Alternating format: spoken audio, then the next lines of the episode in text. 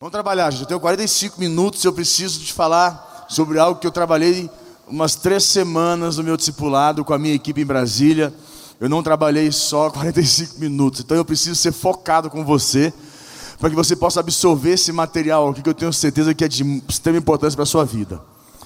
Então feche teus olhos, um minutinho, feche teus olhos, Psh, faz silêncio, curva tua cabeça. Pai, nós mais uma vez nos apresentamos a Ti pois temos certeza que o Senhor, nesse dia de domingo, nesse dia de hoje, o Senhor irá ministrar poderosamente nas nossas vidas. Tudo que o Senhor tem feito esses dias até hoje, o Senhor irá consumar, selar em nossas vidas um novo tempo, uma nova unção, aonde nós vamos crescer, vamos avançar, vamos romper nossos limites e conquistar tudo que o Senhor tem para nós. Eu te peço por cada um que aqui está, ou aquele que ainda, meu Deus, não recebeu do Senhor, aquele que ainda não sentiu, ainda não enxergou aquilo que precisa ser feito, que agora, nesse instante, o Senhor possa abrir os seus olhos da fé, em nome de Jesus. Amém? Igreja, deixa eu tentar falar um pouquinho com vocês, é, dentro desse contexto todo que eu ministrei, eu tentei mensurar esse material meu. É, eu falei muito com a minha equipe, porque faz parte da minha área profissional estudar pessoas. Eu gosto muito de estudar pessoas. Eu, eu, eu gosto de observar a prática das pessoas, como elas andam, como elas se manifestam, como elas reagem. Faz parte do meu, da minha prática profissional. E eu comecei a enxergar que duas coisas não estavam andando juntas que são de extrema importância na vida do ser humano, principalmente para nós cristãos. Eu vi que haviam duas coisas que estavam é, mal reguladas ou desconectas, digamos assim, que é a fé e a coragem. Eu comecei a ver que essas duas coisas não estavam andando juntas em muitas pessoas. Fé e coragem, e elas precisam andar juntas todo o tempo, porque não há fé sem coragem, como assim como não há coragem sem fé. Uma, uma depende da outra para que haja conquistas, para que haja avanços. E eu comecei a observar que muitas pessoas, ou elas têm fé demais e coragem de menos, ou têm coragem demais e fé de menos. E as, as coisas não estavam batendo, não estavam. Eu comecei a observar que aquelas, aqueles irmãozinhos de muita oração, sabe, de muita fé, campanha, pessoas que estão buscando com toda intensidade em Deus, mas não estão conseguindo gerar nada. Eu não conseguia entender por quê. Eu já observava outros que tinha uma capacidade, como eu posso dizer, um pouco destemida, corajosos demais, sabe, extremamente ousados, mas também, infelizmente, a coisa não estava funcionando. Eu falei: o que está acontecendo? E eu comecei a entender que para uma vida de conquistas, é, você depende de fé e coragem, e fé para acreditar em si mesmo e, sobretudo, em Deus, e coragem para colocar em, em prática essa fé. E a fé tem, ela tem que ser, como eu posso dizer para você, ela tem que ser focada em parceria com, com a pessoa de Deus sem, sem, sem a, a, a, a fé, ela tem que agir em si mesmo e em Deus. E ao mesmo tempo você tem que compreender que quando a fé ela é focada só em Deus, ela não funciona. A fé tem que ser focada em Deus e em nós. Eu tenho fé em Deus, tenho fé em mim. Eu tenho fé na palavra de Deus, que ela é, ela é, ela é absoluta, e ao mesmo tempo que a, a palavra de Deus é absoluta, eu preciso eu é, acreditar nela na minha vida para colocá-la em prática. Aí entra a, a fé em mim e a fé que atua com a coragem para colocá-la em prática. E dentro desse contexto todo, eu comecei a ver que muita gente tem, é, elas têm fé em Deus, sabe? Começa o contexto, eu comecei a observar que a, a fé das pessoas estão focadas só em Deus, e a fé focada só em Deus não funciona. Vou te explicar como é que seria. Tudo Deus vai fazer. Não, Deus vai mover. Deus vai agir, Deus vai mover, Deus vai intervir. Ah, ah, eu, estou, eu estou fazendo campanha, eu estou buscando a Deus, é Deus. A, a fé da pessoa está em Deus, tudo está, está em Deus. A, a, a, intenção, o coração, a mente, o interior, a, a pessoa está em Deus, tudo ela, ela acredita que Deus, e ela começa a criar um mundo, digamos assim, um mundo é, é, virtual, paralelo na mente, que ela começa a enxergar Deus agindo em tudo, Deus movendo em tudo, e ela começa a crer naquilo e ela coloca toda a fé dela focada em Deus. E a fé, ela não pode ser somente focada em Deus. Eu preciso ter fé em Deus, na Sua palavra, e fé em mim. Para que eu possa colocar a palavra de Deus em prática. E nesse contexto todo é onde você começa a ver que é o caso, por exemplo, posso dizer, dos religiosos. Eles aprendem a crer em Deus, mas não creem em si mesmos, se tornam religiosos. Daí a falta da força necessária para praticar a fé. Por isso que você vê tanta gente, os religiosos, pessoas que principalmente se incomodam com o nosso estilo, vamos dizer, Sara nossa terra de viver. Porque a Sara Nossa Terra, ela tem uma, nós temos um benefício muito grande. O nosso líder é uma pessoa extremamente incomodada. Se ele vê alguém sentado numa cadeira, ele já fica incomodado. Ele, ele, ele é um cara de movimentos diários, de todo tempo, todo instante. Tudo tem que estar mudando. Ele é uma mudança constante. E ele é assim, nada. Ele, e ele ainda tem umas frases dele que são perigosas, que ele fala assim: aquilo que você viveu no ano passado, que você colheu no ano passado, que você gerou no ano passado, ficou no ano passado. Se você colher as mesmas coisas no mesmo no próximo ano, a sua vida está parada. Você nunca pode colher as mesmas coisas no ano seguinte. Quer dizer que você não plantou mais, você não, não regou mais, quer dizer que você não trabalhou mais. Se você está colhendo sempre as mesmas coisas, é porque a sua vida está estagnada.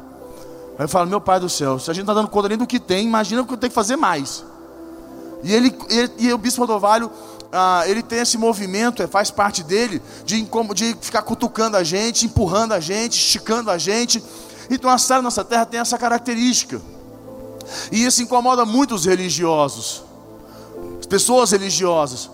Elas se incomodam porque elas começam a avaliar a vida delas com a sua vida, e elas começam a achar, e, e normalmente você avalia e vê de fora. Os religiosos ficam lá de fora, falando de quem está aqui dentro. Eles, eles se incomodam, eles não, não, não concordam com o nosso estilo, com o nosso modelo, porque o religioso, a fé dele é focada só em Deus. E você conversa com ele porque o Senhor, o Senhor, e o Senhor, tudo é o Senhor. Estou esperando no Senhor, estou aguardando o Senhor, eu estou esperando, o Senhor vai fazer, o Senhor vai mover. E Deus está assim, eu também estou esperando de você, que eu já fiz tudo que eu tinha que fazer. Meu filho já morreu, já foi para a cruz, já ressuscitou, já venceu o diabo, já deu chave, já fez tudo que pode, agora está na sua vez. Mas os religiosos sempre vão se incomodar com quem está produzindo. Você nunca vai ver um religioso feliz com quem produz.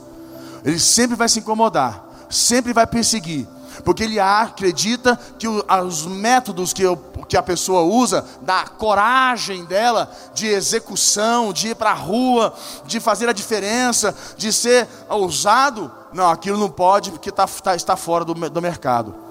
Está, você está doido. É igual quando a pessoa falou para mim que é, não, não tem como Jesus parecer com um leão. É uma ignorância do ser humano Jesus ser como um leão. Jesus é uma ovelha.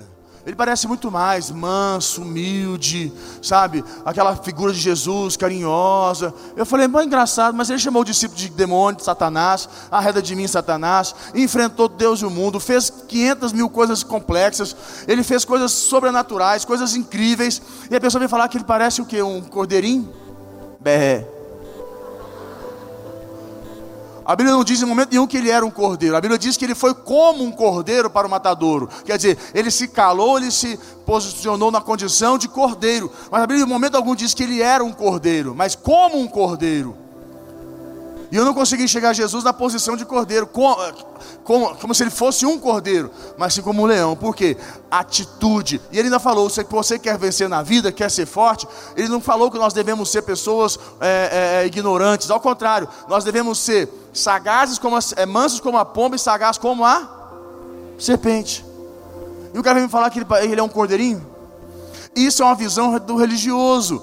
Tem uma visão que Jesus é, é, é, lindo, sabe? Tudo é bonitinho, tudo é lindo. Aí vai para o individual com a gente, a gente dá aquelas cutucadas porque faz parte do nosso modelo. Você cutuca o cabra, você empurra ele, você empurra ele para frente, ele acha ruim. Ele se incomoda. Por que, que muita gente sai da sala da nossa terra? Porque não quer mudança de vida. Quer que Deus mude as coisas, mas ela não quer mudar nada.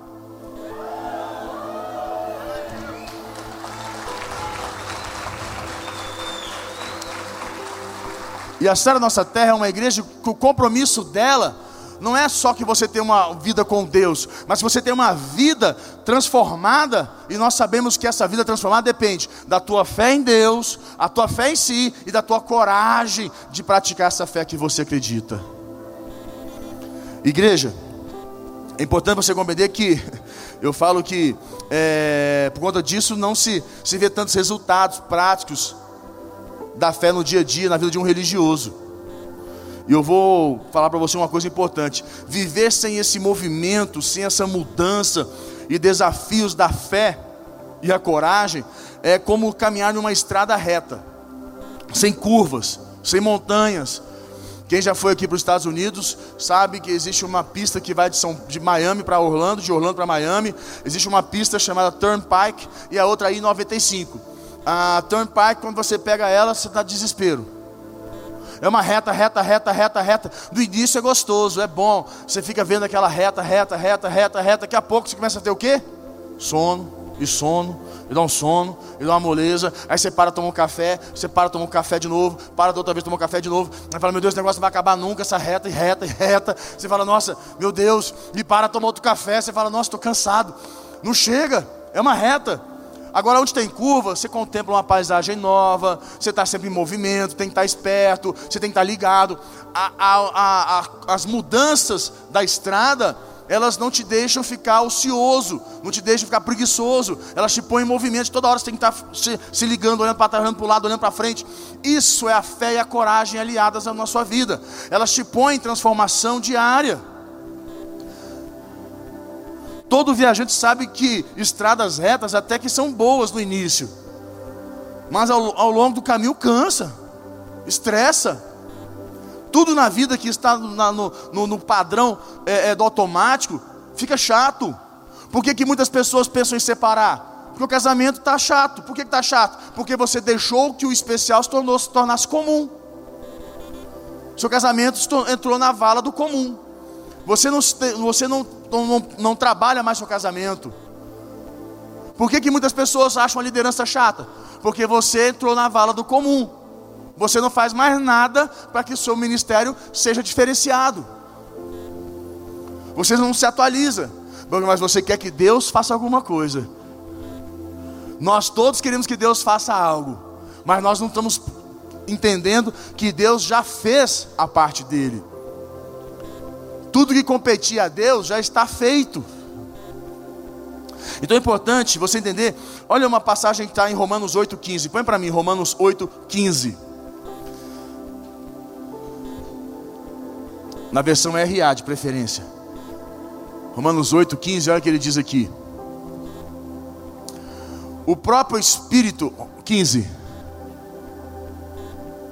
Pois vocês não receberam um espírito que os escravize para novamente temerem, mas receberam o Espírito que os torna filhos da adoção, por meio do qual clamamos, Abba Pai. Deus não nos deu um espírito de quê? A Bíblia fala em outra versão, covardia. Não nos deu um espírito de covardia. Então é importante nós compreendermos que nós não recebemos um espírito de escravidão para nos tornarmos covardes, escravos.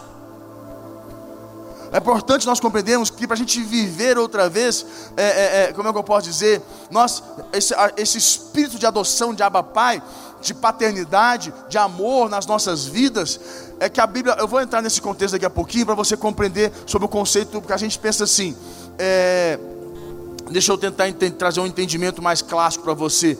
Qual que é a diferença entre fé e coragem? Qual a diferença entre fé e coragem?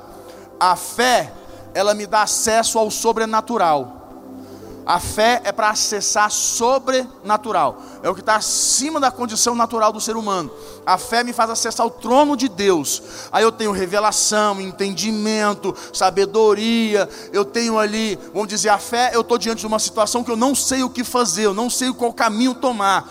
Eu preciso que Deus me revele, que Deus me mostre qual caminho tomar. Então eu vou acessar o trono de Deus. Eu vou pela fé, eu acesso o trono de Deus. Deus me dá uma palavra eu agarro aquela palavra, agora eu tenho que ter fé em mim, porque aquela, naquela palavra que ela vai abrir aquele mar, vai abrir aquela situação, vai me fazer lidar com aquela circunstância. Porque na minha condição humana, na sabedoria humana, eu não consigo. As possibilidades se esgotaram. E quantas vezes aconteceu comigo, eu precisava muito de uma mudança, de uma transformação, uma rotina da visão essa rotina, como é que ela nasceu? Seis meses debaixo de muita oração, clamando a Deus, buscando a Deus, que eu falei, Deus, eu não sei mais o que fazer. Nós já fizemos de tudo aqui em Brasília, e, mas eu preciso que alguma coisa mude. Nós temos, eu comecei, o que, que eu faço de novo? Aí eu comecei, e vou para uma igreja para cá, e vou da igreja do outro lado de lá, e vou na igreja tal. E eu, eu, eu, eu rodei as igrejas, sem imaginar da visão no Brasil e no mundo. Qual igreja que você conhecer no mundo aí, da visão dos doze, do modelo dos doze? Eu fui nessas igrejas para tentar saber o que, que eu poderia fazer de melhor e diferente para que a gente pudesse crescer, porque eu senti que nós estávamos todos parados, estagnados. E seis meses orando, orando, orando, orando e clamando e buscando a Deus. Foi quando um dia nós estávamos na Nerinha, lá em Maracaju, o Thiago estava lá com a Amanda também, nós estávamos lá naquela época. Eu estava numa crise louca, orando e pedindo a Deus uma direção. Até que, eu, até que no dia de vir embora, Deus falou comigo que eu precisava criar um método de tudo o que nós sabíamos. Nós sabíamos como fazer as coisas, mas nós estávamos como bombeiros. O que, que um bombeiro faz? Teve fogo, ele corre para apagar o fogo. Não tem fogo, não faz nada. Então precisa ter fogo para apagar. Bom, essa é o que? Demandas, eu, eu, eu atuo. Não tem demandas, eu fico quieto. Foi quando eu falei: não, tem que criar um método. Deus falou comigo: cria um método. Vocês não precisam fazer mais nada do que vocês já fazem, mas sim pôr um método dentro do que vocês fazem, para que esse método gere o resultado. Eu falei: uai, agora eu entendi, agora eu compreendi. O que, que eu fiz? Aí eu tive que ter coragem para botar isso em prática. Eu chamei minha equipe e desafiei toda a equipe para nós fazermos aquele modelo. Nós não vamos mais regimentar para o sábado, nós vamos começar a, a, focar nas células, focar a regimentar célula por arena, não vai ter mais a regimentação, sair regimentando. Nós vamos trabalhar. Eu comecei a trabalhar a rotina, montei um método de oito semanas, aquele padrão todo, montei, vamos trabalhar. A igreja caiu, nós tínhamos 5 mil membros, praticamente, nós caímos ali para 3 mil de remembresia, os cultos caíram, foi um fiquei, todo mundo desesperou, e eu falei, calma, Deus já me disse que isso ia acontecer, porque ele, é o conceito da casca de banana. Se você escorregar na casca da banana, você cai. O que, que é isso? Se a gente voltar apagar fogo, está vazio o culto, vamos regimentar. Não, foca no método. Focamos. Dois anos. Tive, tive dificuldade com alguns líderes, muitas pessoas não concordaram comigo. Alguns falam, não, você está tá matando a igreja. Eu falei, calma, que vai dar. O que aconteceu? Eu tive a fé de acessar o trono de Deus, Deus me deu a direção de como é, é botar em método aquilo. Nós criamos a rotina, que é o método. Falei, agora tem que ter fé para pôr em prática. Alguns pastores meus, alguns bispos nossos de Brasília me confrontaram, não concordaram comigo. E eu falei, você não precisa fazer na sua igreja. Eu te libero. Mas eu acho que o senhor está errado, porque eu falei, não quero saber do que você acha. Você tem que entender que quem decide aqui sou eu. eu fica quieto. E nós tivemos conflitos. E eu parti, e a gente teve um impasse, eu, aí eu tive assim, né, que botar um pouco assim de atuação. E a gente se organizou. Dois anos passou. O método entrou em, em frequência. Começou a gerar resultados. Resultados. Hoje nós já temos mais de 5 mil membros novamente na membresia do nosso circuito. Já bateu. Já temos os cultos com mais de 1.500 pessoas nos sábados. Chegamos a 600 pessoas, tinha duas mil e poucos. Já crescemos tudo. Arrecadação aumentou. Tudo foi crescendo. O que aconteceu? Quando esse pessoal lá de trás começou a ver que eles estavam ficando para trás, porque a regimentação é limitada. Você regimenta, regimenta, regimenta, cansa os líderes, estressam os líderes, ah, os líderes ficam é, irritados, as células vazias. Quando eles começaram a ver os resultados, eles se renderam, me procuraram, pediram perdão e me falaram para mim: me ensina, o que, que eu preciso fazer? Aí eu falei: agora é o seguinte, você quer aprender? Você vai sentar com os meus pastores que sabem e eles vão te ensinar, porque eu não vou te ensinar mais não. Esse é o, é o preço da sua falta de obediência e de humildade. Você vai lá aprender com eles. Igreja, nós crescemos, estamos crescendo. Nós saímos, para você ter uma ideia, as nossas células na sede na Ceilândia tinha uma média de 1.200, 900 pessoas em células, com 700 células cada, cada igreja. Hoje nós temos 4.500, 4.800 pessoas em célula, em cada igreja. Olha a diferença de 900 para 4.500. Somando as duas, dá mais de 9 mil pessoas em células. Consegue entender o que o poder de um método? Só que é o seguinte, eu te, é o que eu falei, a fé me dá acesso a Deus, ao trono, ao sobrenatural, para Ele me trazer aqui, ali a revelação, o entendimento, a sabedoria de como lidar com circunstâncias. Eu pego aquilo, agora eu tenho que ter coragem. Coragem é natural, coragem não é sobrenatural, coragem está no âmbito natural. A fé é para o sobrenatural. E a na, coragem é para o âmbito natural. Então ali a, a fé do sobrenatural com a, com a, coragem do natural, eu gero o, o resultado. É o que está faltando na vida das pessoas que eu comecei a enxergar. As pessoas, ou elas têm, como eu falei, coragem demais, Aí fica, regimenta, faz reunião, faz reunião, aquele trabalho louco, não, sei o que está acontecendo, eu faço tudo, eu, eu ralo, eu, eu vou para cima, eu, eu evangelizo minha célula a semana inteira evangelizando, chamando o povo, e eu não sei o que está acontecendo. Por quê? Hum, aquele resultadinho que a gente aprendeu uma vez, que eu falei com a minha liderança. 99% de transpiração e 1% de inspiração. Se 1% da inspiração está errada, você está transpirando o quê? 99% errado. 1% determina 99%. E a gente pensa que 99% determina 1%. Não. 1% é mais importante do que 99%. É como diz minha oferta: 10% é mais importante que 90%. 1% é mais importante. E o que aconteceu? 1% dependia do sobrenatural e 99% da coragem. Nós estávamos com coragem demais, ralando igual uns doidos, com resultado desse tamanhozinho. Quando nós alinhamos o sobrenatural, a nossa fé com a nossa coragem, os resultados mudaram. E isso mudou em todas as áreas das nossas vidas, nas nossas empresas, nossos na vida profissional, e está mudando a cada dia. Deus me dá uma, é, eu falo para o pessoal, Deus sempre dá, nos dá uma vara de pescar com anzol, mas ir pescar tem que partir da gente. A fé é para o sobrenatural, para o impossível. Coragem é para o possível. Eu vejo gente que fala assim para mim: meu casamento está, está terrível, eu preciso, eu estou fazendo campanha na igreja, estou orando de madrugada, estou fazendo um monte de coisa para que Deus possa transformar, dei até oferta para Deus transformar meu cônjuge. Tá, mas você mudou com seu cônjuge? Mas como assim? Você está mais carinhoso com seu cônjuge, está brigando menos, está menos chato, chata, sei lá, porque normalmente um, um dos dois é meio chato, né? Está menos chato? Mas como é que seria isso? O que acontece? A gente, quer, a gente quer que Deus mude o cônjuge. Mas a mudança que a gente quer no nosso cônjuge nem sempre está em Deus fazer alguma coisa, mas está em nós mudarmos as nossas atitudes para que a gente possa estimular a mudança do nosso cônjuge. Quem quer um cônjuge carinhoso, seja carinhoso com seu cônjuge. Mas meu cônjuge é grosso, aí você é grosso também? Eu estou orando para Deus mudar ele. Deus não vai mudar ele. Enquanto ele não vê em você mudança, ele não muda. Quantos pais querem que seus filhos sejam mais obedientes? Quantos pais querem que seus filhos é, é, é, obedeçam? Sejam mais, escutem mais seus pais. Mas o pai quer o quê? Chegar e botar moral no filho, quer falar o que o filho tem que fazer. E aí existe uma coisa: isso é porque você não mudou. Você, você abraça seu filho, você dá um beijo nele, você tira um tempo para ouvi-lo, porque filho, você tem que ouvir ele, entrar no mundo dele, conversar com ele. Eu pergunto, na sua casa, Tiago e Amanda, vocês assistem é, jornal quando vocês estão com eles ou, ou desenho? Assiste desenho. Por quê? Você tem que estar no mundo dele. Se você pôr ele no seu mundo, é chato o seu mundo. Eles não querem saber do seu mundo. A atenção é deles.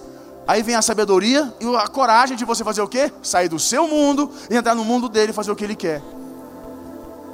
Lá em casa agora as crianças estão estabelecendo o tal do dia do filho. Agora tem essa ainda. É, agora não basta dia da esposa, agora tem que ter dia do filho. Aí eu falei, pronto, agora vai complicar minha vida. Aí eles exigiram, Davi principalmente, a gente foi lá fazer o tal do dia do filho, estou fazendo agora o tal do dia do filho. Que eles querem, o que, que acontece? Eu entendi que existe na, no Davi uma demanda. Ele quer atenção. Se eu não der atenção, o que, que vai acontecer? Outra pessoa vai dar atenção, eu vou perder toda a minha autoridade na vida dele, e daqui a pouco vou ficar reclamando que ele não me obedece, que ele está mal educado, que ele é grosso, que ele saiu, que ele está distante. Mas porque eu não tive a coragem de sair do meu mundo e entrar no mundo dele para ficar perto dele. São esses contextos, as pessoas querem que os outros mudem. Ah, eu quero que minha, a gente quer que os discípulos mudem, que a célula mude. A gente quer que as coisas externas mudem, enquanto as coisas externas só vão mudar quando a gente mudar internamente. Mas eu acredito que Deus vai fazer. Deus já fez. Tudo e mais um pouco. Eu vejo gente buscando, fazendo campanha na igreja. Eu vejo um empresário que, me, que vai na igreja e fala assim: Eu estou fazendo campanha na igreja, fiz sete semanas na terça-feira. Olha, eu fiz sete semanas, sete sexta, sete campanhas de sete semanas. Eu falei: O que, que mudou? Ele falou: Nada. Eu não sei mais o que fazer.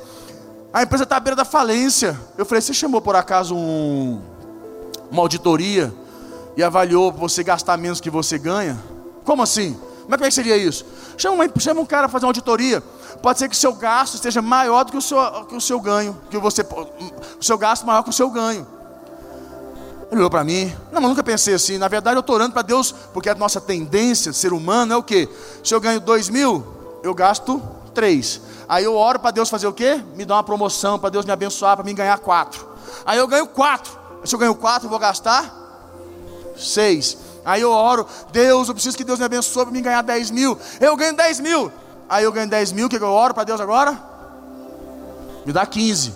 Porque 10 mil não está pagando minhas contas. Mas você vivia com dois. Eu tenho um discípulo meu em Brasília. Antes de casar, vivia com 1.500 reais. 1.500 reais vivia.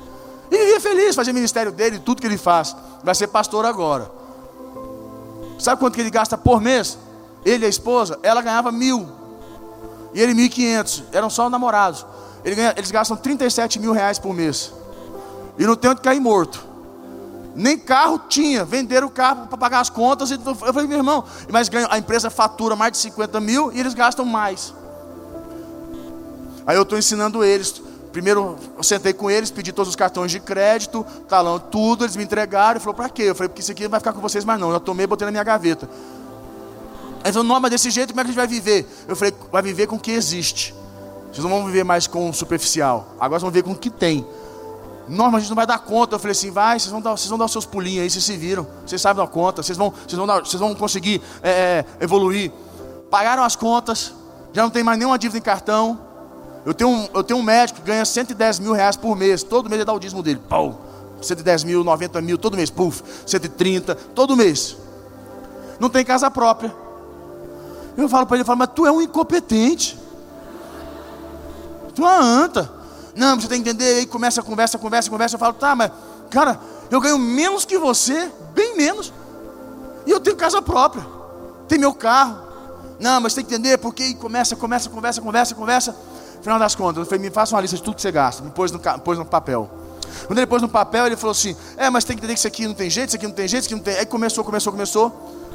Eu falei: Olha, a grande questão do brasileiro é que a gente sempre quer ganhar mais, mas a gente não quer cortar os nossos supérfluos, os nossos. É, a gente quer crer que Deus vai nos dar mais. E Deus, existe uma. A Bíblia diz o seguinte: sedes fiel no pouco, que eu se estabelecerei sobre o. Por ser fiel no pouco não é ser dizimista, não, abençoado. Ser fiel no pouco é ser educado, respeitoso, é controlado com o dinheiro. Ser fiel é você ser respeitoso com o dinheiro. Aquilo que você não respeita, você perde. Se você não é fiel com pouco, você perde. Seja fiel, seja controlado, seja administrado, administrado com pouco. Não, as pessoas querem sempre que Deus. Então eu começo a ver esses contextos. Sabe, gente de fé, o povo de fé. Sabe, mas eu estou fazendo o que? Mas Deus vai fazer. Aí o cara ainda fala para mim assim: Mas Deus não pode mudar minha vida, mudar minha situação financeira. Eu falei, pode, só que o problema é que as pessoas querem condicionar que Deus mude a vida delas e Deus está esperando que elas mudem. Ainda tem uns irmãozinhos da fé. Eu tenho uns, eu tenho, eu, eu tenho uns que são de mais fé ainda. Eu tenho uns assim que, sabe, eu tenho certeza que tem uns aqui que fazem a mesma coisa. São de fé. Sabe o que eles fazem? Vão para o monte. Vou para o monte orar, porque lá no monte Deus fala. Meu filho, Deus fala em qualquer lugar. Mas onde Ele mais precisa falar, você não está vendo, que é dentro de você.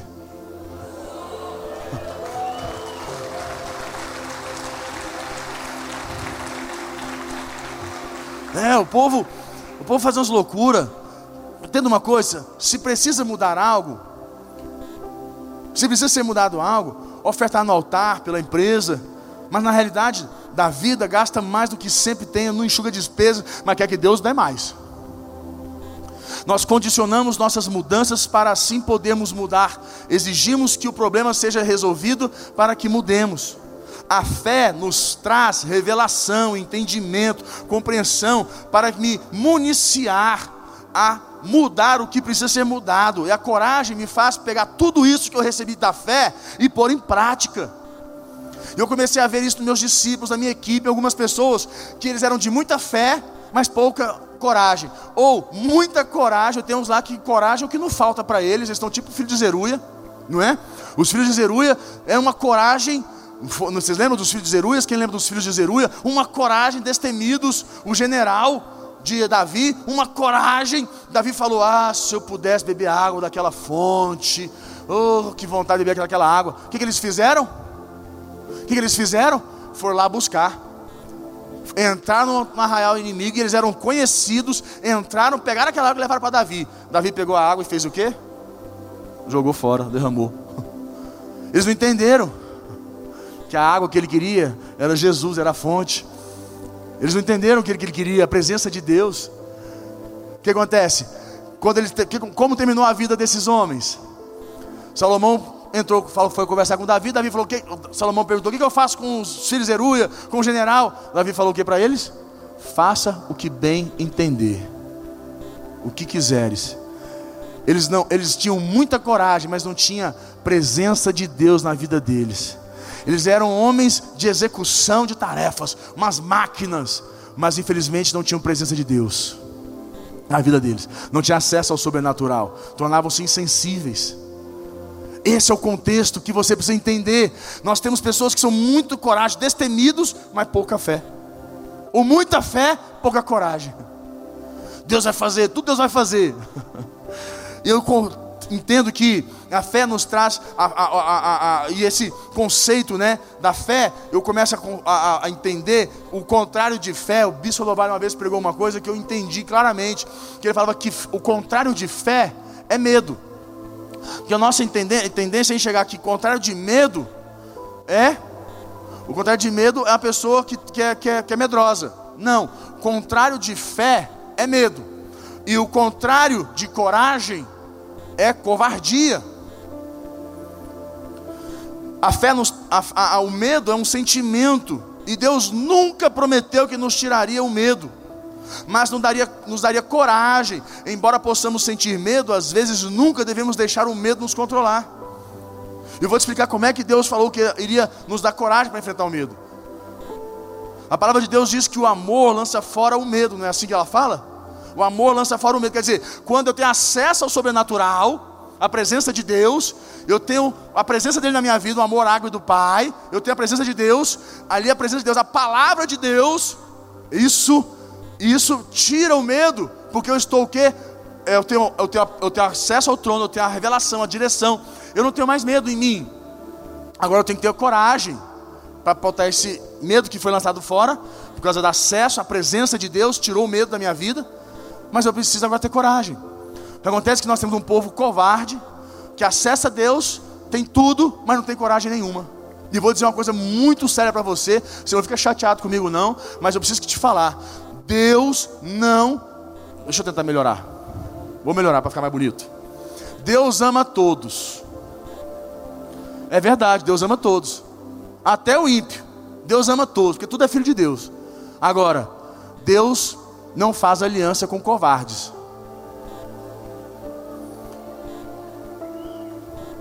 Sabe o que acontece? Você fala assim, mas como assim? Vai na Bíblia, porque Deus sabe que se ele fizer aliança com o covarde, o que, que vai acontecer? o covarde não vai cumprir com a aliança. Se Deus fizer uma promessa, um pacto com o covarde, o que o covarde vai fazer? Ele não vai cumprir. Agora Deus pegou os homens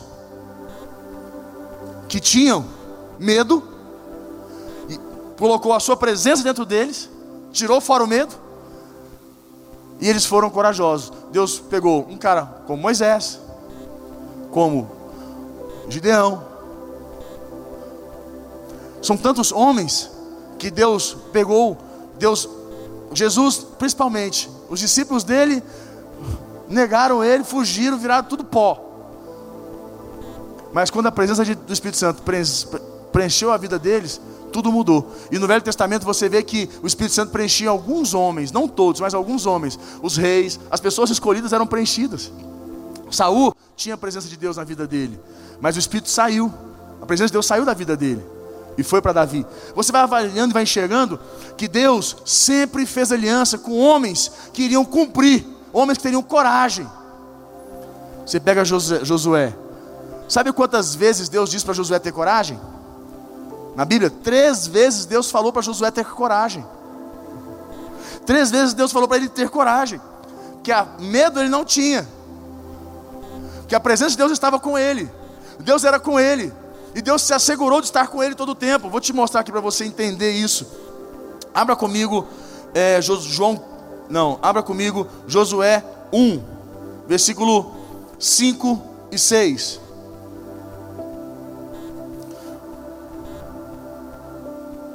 Josué 1, 5 e 6. Para você enxergar aqui, olha só o que ele diz aqui, Josué 1.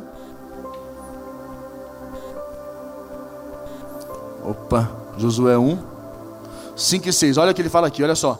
Havendo-se de fechar a porta. Deixa eu ver se está certo aqui o meu. Opa, isso. É, Havendo-se de fechar a porta, sendo já escuro, eles saíram. Não sei para onde foram. Ide após Espera aí. Não, isso. Josué 1, 5. Uai. Só que o meu está no 2 aqui. Ah, está no 2, por causa disso. Agora aqui está ok. É que eu não sei como é que está essa versão aqui. Vamos ver aqui. Ninguém te poderá resistir todos os dias da sua vida. Como fui com Moisés, assim serei contigo. Não te deixarei nem te. Ele está segurando a presença dele. Concorda comigo? A presença de Deus que lança fora o medo. Aí ele fala no versículo 6: Ser forte e corajoso, porque tu farás este povo herdar a terra que, sob juramento, prometi dar a seus pais. Ser forte e corajoso. Eu nem vou entrar no forte, só no corajoso. Ser corajoso. Josué, peraí, Josué não tinha. Josué era um homem destemido? Homem forte? Era. Mas o que aconteceu? É comum todos nós sentirmos medo, gente. Medo faz parte. Medo faz parte, por isso que Deus falou que a presença dele lança fora o medo, o amor dele lança fora, fora, fora o medo, que é a presença dele. E ele falou: Me assegurarei. Olha o outro versículo que ele diz aqui, põe para mim no versículo 8. 8. Não cesses de falar deste livro da lei, antes medita nele dia e noite, para que tenhas cuidado de fazer segundo tudo quanto nele está. A fé na palavra, a fé na palavra ele diz: Então farás prosperar o teu caminho e serás bem-sucedido. Eu tenho que ter fé em Deus, na Sua palavra, fé em mim. O que acontece hoje? As pessoas têm, as pessoas acreditam em Deus, têm fé em Deus, mas não têm fé na palavra. Quando tem que executar a palavra, elas falham, que têm medo da palavra não dar certo. E elas acabam fazendo do jeito que elas acham que é o certo.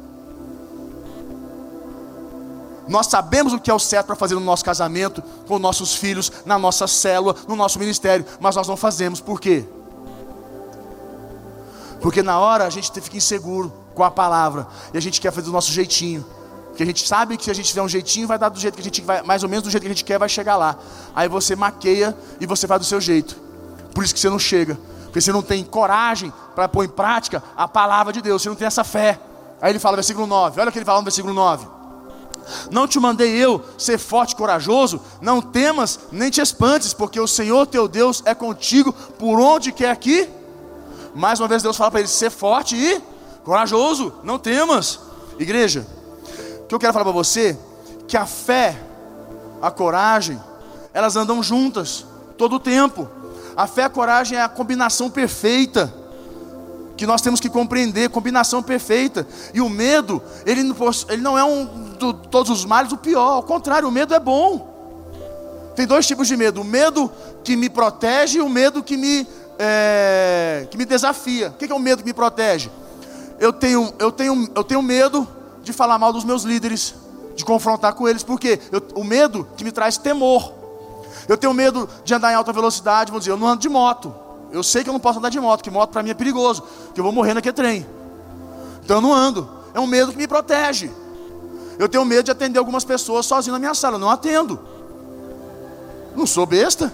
Não atendo, algumas pessoas não atendo. O que, que eu faço? Eu ponho alguém, eu chamo minha esposa. Tem que ter. Ué, isso é o medo. Aquele cara que é o fodão, desculpa a expressão, é bem poderosa, mas aquele lá que é o bonitão, vai, vai cair igual Davi, igual Sansão. Eu não vou fazer essa besteira. Eu, eu, eu tomo esses cuidados. É um medo que me protege. Agora, você pega o contexto, a pessoa tem outros medos. O medo que me desafia. Eu não tenho minha célula cheia. Eu tenho medo de evangelizar, tenho vergonha, eu tenho timidez. O que acontece? Isso é um medo que me desafia.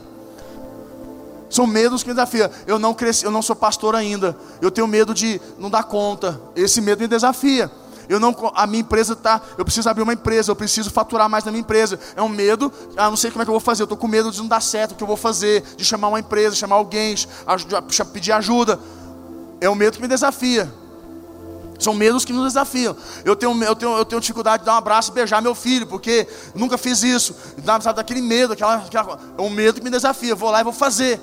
São medos, então o medo por, é, é por seus males não é o pior. O problema somos nós. Eu falo, coragem, é fé e coragem tem que andar juntas, é, é a combinação perfeita. Deixa eu tentar te explicar o que é a combinação perfeita para você entender. Vou te explicar a combinação perfeita. Anote que isso é, isso é bombástico para sua vida. Combinação perfeita. Bolo de chocolate com cobertura de. Bolo de cenoura com cobertura de chocolate. Combinação perfeita. Bolo de fubá com erva doce, que se não tiver erva doce não presta bolinho de fubá com aquela bolinha lá dentro de erva doce, para ficar cheiroso, bom. Certo? Bolinho de fubá com cafezinho. Tem troço mais bom do que aquilo? Não é verdade? Isso aqui é bom. Quer ver uma coisa que é boa? Macarrão com feijão. É bom, não é?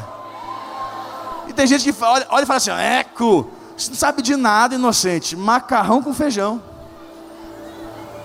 São combinações perfeitas. O que é um churrasco sem a mandioca? Sem uma farinhazinha. São combinações perfeitas. São coisas que, sabe? O que, que é uma goiabada sem o queijo? É verdade, não é? Combinação perfeita. Um doce de leite sem o queijinho. Combinação perfeita. Agora, um bolo de cenoura sem cobertura de chocolate. Tem graça? Quem quer comer aquilo? Até o bolinho de fubá come um bolo de fubá sem a erva doce e toma um copo de água. Que graça que tem? Nenhuma. Tem combinações perfeitas. Qual é o, qual é o segredo de um, resta, de um restaurante bom? Qual é o segredo de um restaurante bom? Ele faz combinação perfeita. Ele, em Brasília tem um restaurante que o carro-chefe do cara é filé com rapadura. Você fala, meu Deus, o que, que, tem a ver? Ele faz um filézão desse tamanho alto, grande, um, um, um bifezão gigante e ele pega um risoto de grana padana, que é um queijo, e, e raspa a rapadura e põe por cima. Ele mistura o salgado com doce, que fica maravilhoso.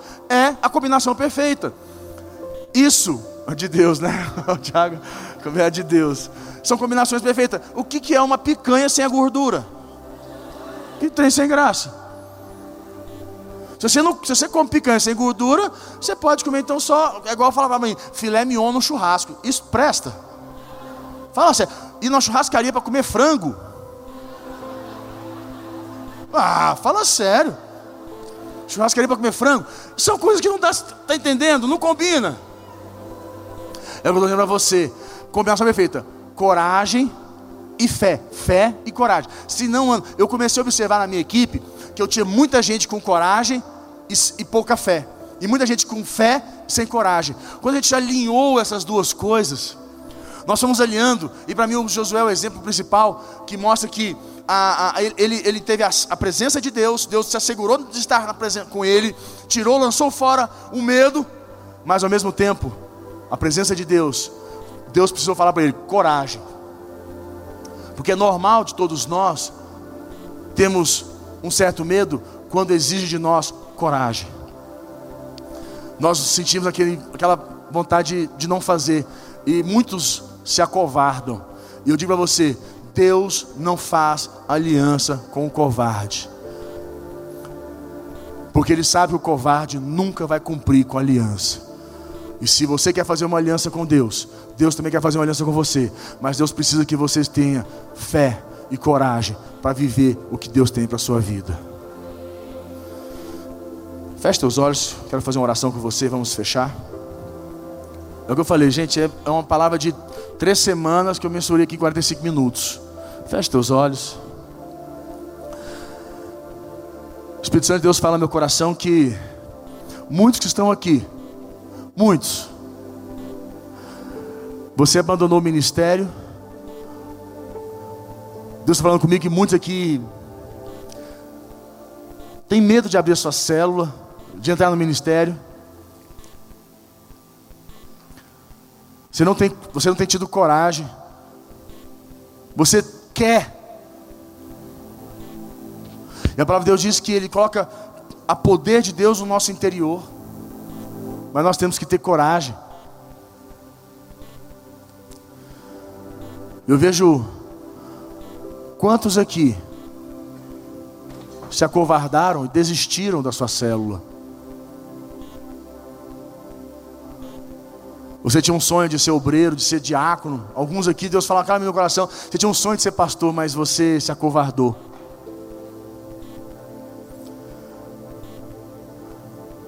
O Espírito Santo fala meu coração, está tão claro. Que alguns pastores aqui, você tem, pastor, se acovardado no seu ministério. Você tem reclamado, murmurado. Isso é atitude covarde. E você tinha uma aliança com Deus, mas essa aliança não está se sustentando, não da parte de Deus, mas da sua parte com Deus. Pai, nós queremos te pedir perdão, Senhor, por quantas vezes nos acovardamos daquilo que o Senhor direcionou para as nossas vidas. Nós temos tido fé, nós temos alcançado os olhos da fé que o Senhor tem nos dado. Esses dias, o Senhor tem ministrado nas nossas vidas, nos trago, trago revelação, direção, entendimento. Nós estamos enxergando tudo, mas nós não podemos ir embora para casa ainda como covardes. Aqueles que esperam que o Senhor faça tudo, aonde o Senhor já fez tudo.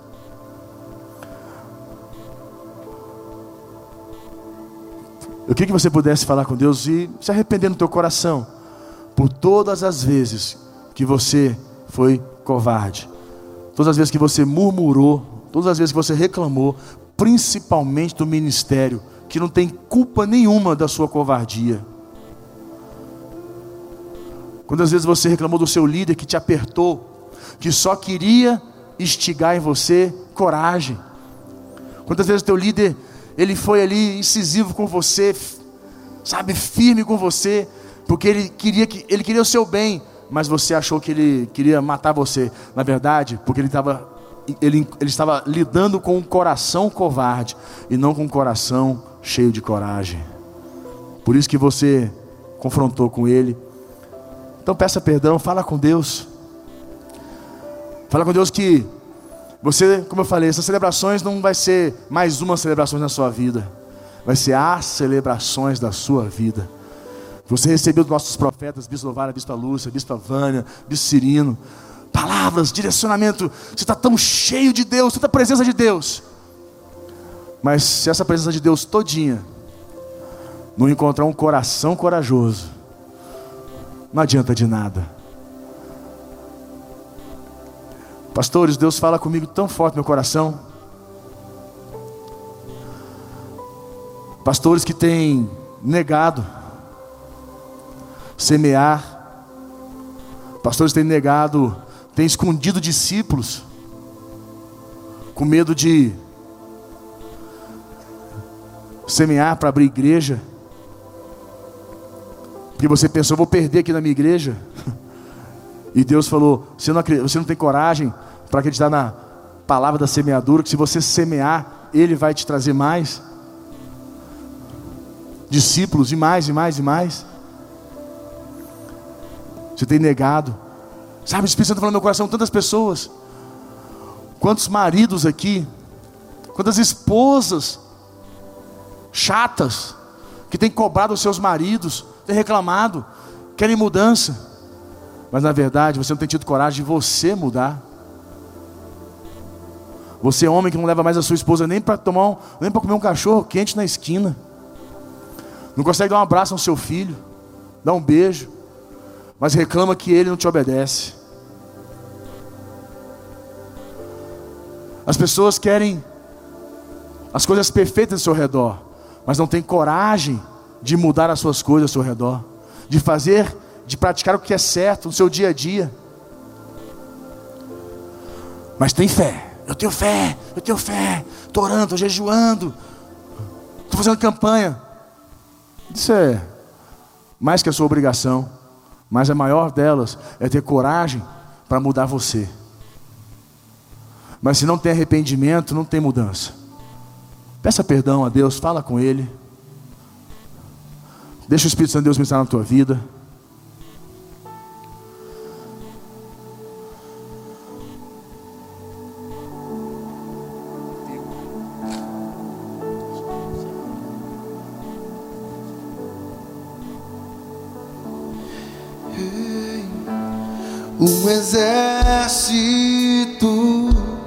Surgiu,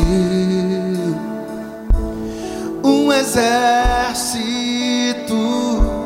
surgiu, um exército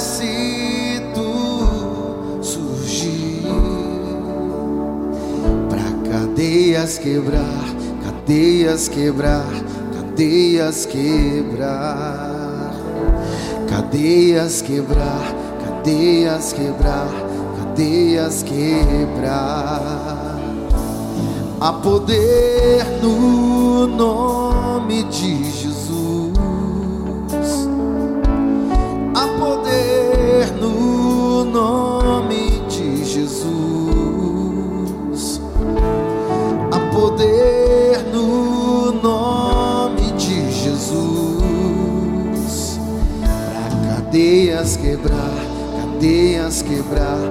Cadeias quebrar cadeias quebrar, cadeias quebrar, cadeias quebrar. Glória a Deus, fique em pé. Cadeias quebrar. Bom dia. Cadeias quebrar, cadeias quebrar. Queridos, fecha seus olhos, vamos cantar mais uma vez. Essa palavra do bispo Lucas é uma palavra que divide alma do espírito, divide intenções do coração e a vontade de Deus. Fecha seus olhos, vamos cantar mais uma vez. Estamos no momento, o ambiente está propício para isso. No nome de Jesus, há poder no nome. Declara isso, há poder no nome de Jesus. Há poder no E esse poder vai me nome de livrar de todo medo. Jesus. Pra cadeias quebrar, cadeias quebrar, cadeias quebrar.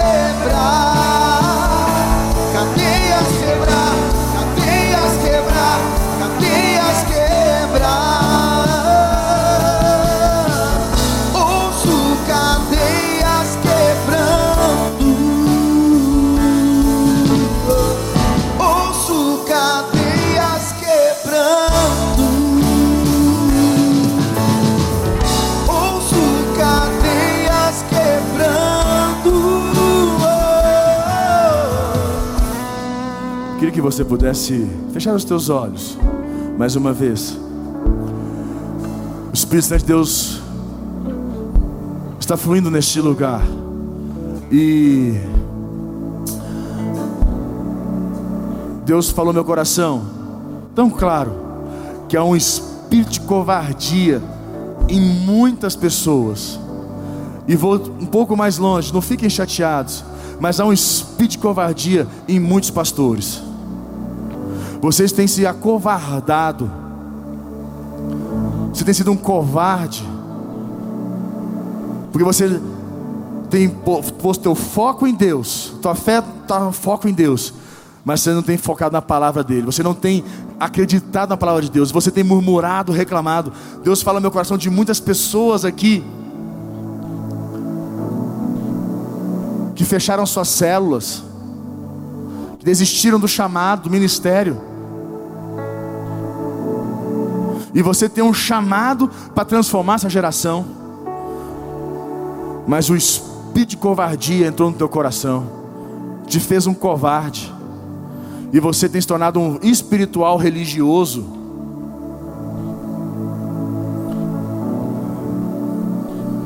E pior, você tem perseguido, você tem reclamado da igreja, do ministério. Eu queria que você, nós precisamos fazer um momento, o Espírito Santo fala uma oração de arrependimento, para que o espírito de covardia vá embora. Mas você precisa reconhecer que você foi um covarde, ou melhor, que você é um covarde. Você precisa limpar teu coração para o Espírito Santo de Deus tomar você. E como a palavra de Deus diz, põe para mim Romanos 8 mais uma vez, Romanos 8,15. A palavra de Deus diz que Ele não nos deu um espírito de escravidão. Outras versões diz, Ele não nos deu um espírito de covardia. Nós não somos covardes. Nós queremos transformar nossa geração. Nós queremos uma geração transformada. Mas como transformar uma geração? Deus falou para Josué que ele ia fazer aquele povo herdar a promessa. Nós somos Josué dessa geração que vamos fazer o povo herdar a promessa. Ele fala, porque não recebeste o espírito de escravidão, o espírito de covardia para viverdes outra vez atemorizados, aqui ó, covardes, cheios de medo. Mas recebeste o espírito de adoção, baseado no qual chamamos Abba Pai.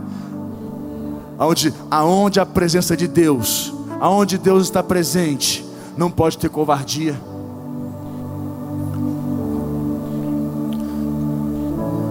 Eu queria que é uma situação complexa, mas nós não temos espaço aqui à frente. Mas na sua cadeira, onde você está, se você fala para mim, bispo, eu fui covarde. Eu quero começar pelos líderes que fecharam suas células, os líderes que se acovardaram, os líderes de terceiro módulo que fecharam o terceiro módulo e não abriram sua célula porque tem medo.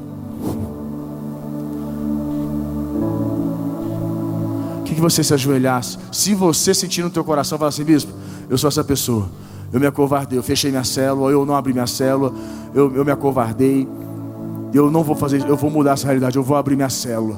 Eu não vou deixar ser vencido por um, um espírito de escravidão. Eu não sou escravo para andar atemorizado, para andar de maneira covarde. Que você pudesse falar, você que é uma aliança sua com Deus. Vocês líderes, vocês que têm pensado em desistir, tem, você que tem pensado em desistir, ou melhor, você que tem reclamado do ministério. Precisa falar no meu coração que muitos que estão aqui vieram para celebrações falando assim: vou lá ver, é a última, vou dar uma última chance. A chance que você está dando é para você, não é para nós, não, irmão. Porque se você não ficar, Deus vai colocar outro lugar. A obra é dele, a, a, a missão é dele. Entende? Então coloca a mão. Se você quer, quem tá, quiser se ajoelhar e falar assim: olha, eu sou essa pessoa, eu tenho sido covarde. Você tem sido covarde, você não tem, sabe, deixado Deus fazer a vontade dEle, Deus completar a obra dele na sua vida. Ajoelha onde você estiver, nós não temos espaço aqui. Pastor, você que tem murmurado, pastora, o Espírito Santo mostra, fala para o meu coração, muita pastora reclamando e murmurando do ministério, do líder. Não fica com vergonha não. Joelha e vai falar com Deus. É hora de você transformar, porque hoje Deus está falando comigo. Você vai ser preenchido, cheio do espírito de valentia, de ousadia. Você vai mudar essa geração, essa realidade na tua vida, na tua casa, no teu chamado, na tua empresa, aonde você for. Você vai mudar essa realidade em nome de Jesus. Se você quiser tocar de joelhos, você põe de joelhos para nós orarmos. Você que tem, reconhece que você tem sido covarde em alguma área da sua vida. Você fala, eu tenho sido covarde. Eu eu estou botando, tô, eu, eu estou colocando tudo para Deus fazer. Deus tem que fazer, mas na verdade eu já entendi que sou eu que tenho que mudar. Vai se ajoelhando, vai falando, vai falando com Deus. Antes de você se arrepender, se não tem arrependimento, não tem mudança. E arrependimento é reconhecer, aceitar. Eu reconheço, eu aceito que eu fui covarde eu estou sendo covarde. Mas hoje isso vai mudar em nome de Jesus. Vai se pondo de joelhos, vai se, vai entrando na presença de Deus. Você quer ver uma coisa, Espírito Santo no meu coração? Quantas pessoas aqui têm falhado com seu dízimo? Isso é coisa de covarde. Acredita em Deus, mas não consegue dar um dízimo de 10%. Covarde. Fica chateado comigo não. Ao contrário, fique chateado com você. Que Deus quer mudar a sua vida. A minha já mudou e está mudando. E eu quero que Ele mude mais e mais. Mas não dá o dízimo. Não, mas eu acredito em Deus. Que, que Deus é esse? Onde 10% ficou maior do que 100. Põe de joelhos, vai se ajoelhando. Vamos orar. Eu quero orar com vocês. Eu quero orar pela sua vida. Eu queria, na verdade, já que estamos aqui, eu chamar o bispo Cirino, nosso bispo que está aqui. Ele é o líder de vocês, líder desta região, desse estado. E o clamor, o choro deles, pela transformação, pela mudança desse estado. Mas às vezes encontram corações covardes que impedem esse chamado de se cumprir. Mas hoje Deus vai mudar essa realidade.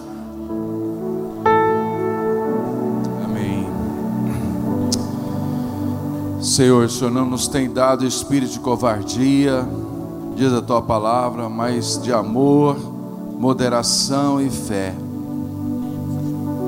E nós olhamos para essa seara, Senhor, que é o sul desse país, amadurecida, seca, pronta para ser colhida.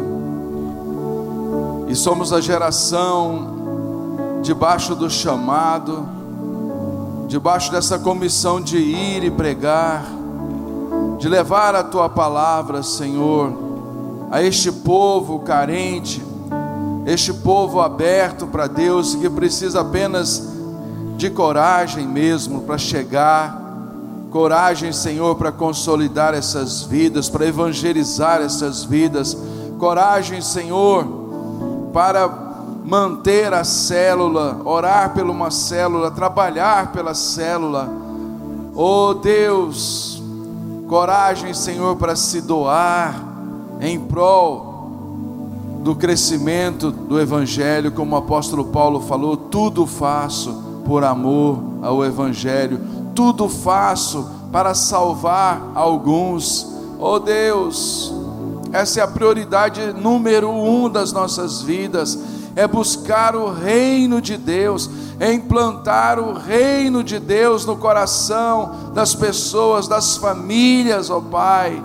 Ó Deus, esse Brasil que nós temos lutado, Senhor, com unhas e garras, Senhor, para tirá-lo da mão de Satanás e declarar Jesus o Senhor desta nação. Senhor, nós não queremos assentar nas cadeiras, ó Pai, ocupar os espaços, ó Deus, e não fazer nada. Ó Deus, ajuda-nos. Tira todo espírito de farisaísmo, Senhor, de religiosidade das nossas vidas e adestra-nos, afia-nos, ó Pai. Ó Deus, queremos renovar nossa aliança nesta manhã contigo, renovar nossa aliança com o Espírito Santo. Ó Deus, renova o nosso amor pelo Evangelho, renova o nosso amor pela cruz, renova o nosso amor pela igreja, renova o nosso amor pelo ID, Senhor, renova o nosso amor pelas causas do Evangelho, Pai. Oh Deus, cobre cada um agora, toca em cada vida, aqueles principalmente que estão ajoelhados, ó oh, Pai, que reconhece as suas debilidades, que reconhece as suas fraquezas, mas são líderes, têm potencial, são homens, são mulheres de Deus. Ó oh, Deus, agora abençoa estas vidas, ó oh, Pai. Levanta-os com fé e coragem, conforme esta palavra que nós ouvimos nesta manhã. Reanima-os, ó Pai, para levar o reino de Deus aonde ele foi plantado. O Senhor nos fez nascer nesta época, Senhor. O Senhor nos plantou nas nossas cidades, para ali sermos sal e luz. Ó oh Deus, canais do Evangelho. Por isso pedimos que o Senhor abençoe, agora toque, renova, limpa, Senhor, reconstrói, anima, em nome de Jesus. Em nome de Jesus. Aleluia. Queria que você pudesse ficar em pé devagarzinho. Nós vamos cantar essa canção. Se você sabe, canta junto com a gente, para a gente poder selar esse momento juntos. Devagarzinho, só nas vozes, por enquanto, no teclado. Cada vez que a minha fé é provada, tu me das a chance de crescer um pouco mais. Quem sabe, levanta o volume da sua voz, levanta o volume da sua voz desertos e mares que atravesso me levam para perto de ti. Minhas provações não são maiores que o meu Deus e não vão me impedir de caminhar.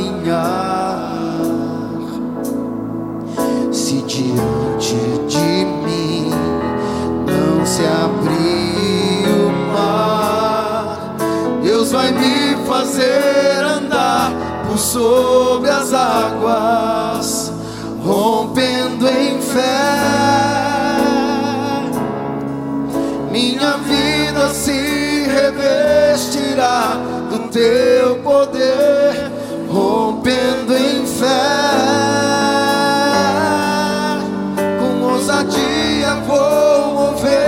sobrenatural. Toda a igreja declara bem forte.